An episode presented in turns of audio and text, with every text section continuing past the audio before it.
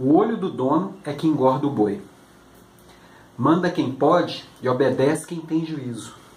Você já ouviu alguma dessas bobagens que só atrapalham na gestão do dia de hoje? Meu nome é Alan Pimenta e hoje em Desenvolvimento de Líderes eu vou falar sobre como delegar com inteligência.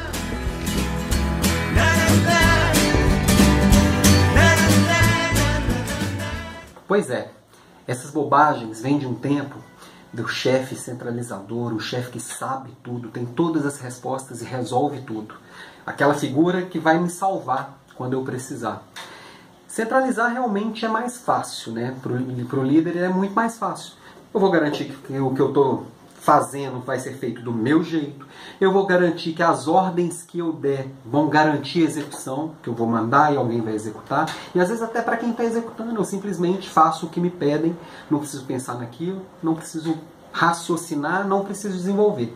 Só que isso não serve mais, ela não é mais eficiente, esse estilo de gestão centralizadora.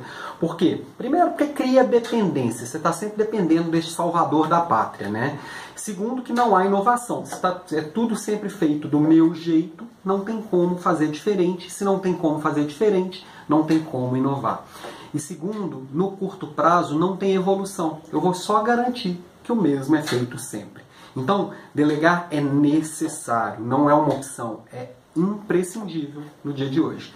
E aí, delegar tem seis coisas que eu acredito que são importantes quando a gente fala de delegar com inteligência. Seis coisas. A primeira, entender, o líder ele tem que entender que a equipe dele é formada de pessoas diferentes. Primeiro, pessoas diferentes dele. Segundo, pessoas diferentes entre si. Cada um com perfil, cada um com propósito de vida, cada um com uma carga de experiência, cada um com seus desejos, seus anseios e cada um fazendo do seu jeito. E aí, saber lidar com essas diferenças e colocar um complementando o outro é a primeira dica. A segunda, essas pessoas elas precisam estar capacitadas e engajadas. E é papel do líder conseguir colocar todos na mesma linha, trazendo aquilo que é necessário e sabendo aquilo que é necessário para desempenhar o seu papel. Terceira dica: crie processos autogerenciáveis. O que é isso?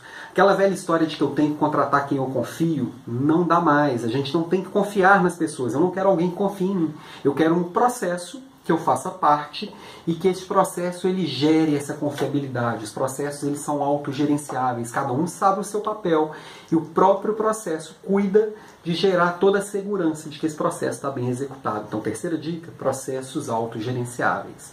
Terceiro, quarta dica, aliás, monitorar resultados. Delegar não é delargar, não é entregar e desaparecer. Você tem que, como líder, é responsável por monitorar os resultados, monitorar como está sendo executado, garantir correções de rota, entender perigos na estrada e ir corrigindo. Então, quarta dica, monitore os resultados.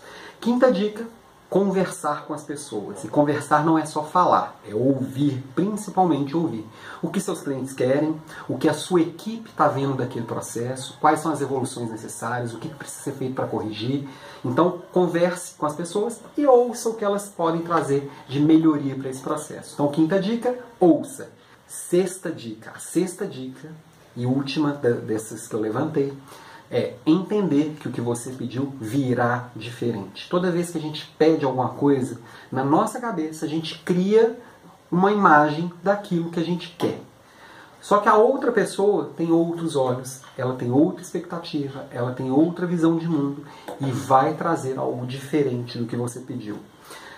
Tem coisas que vêm diferentes que atendem, coisas que vêm diferentes que não atendem.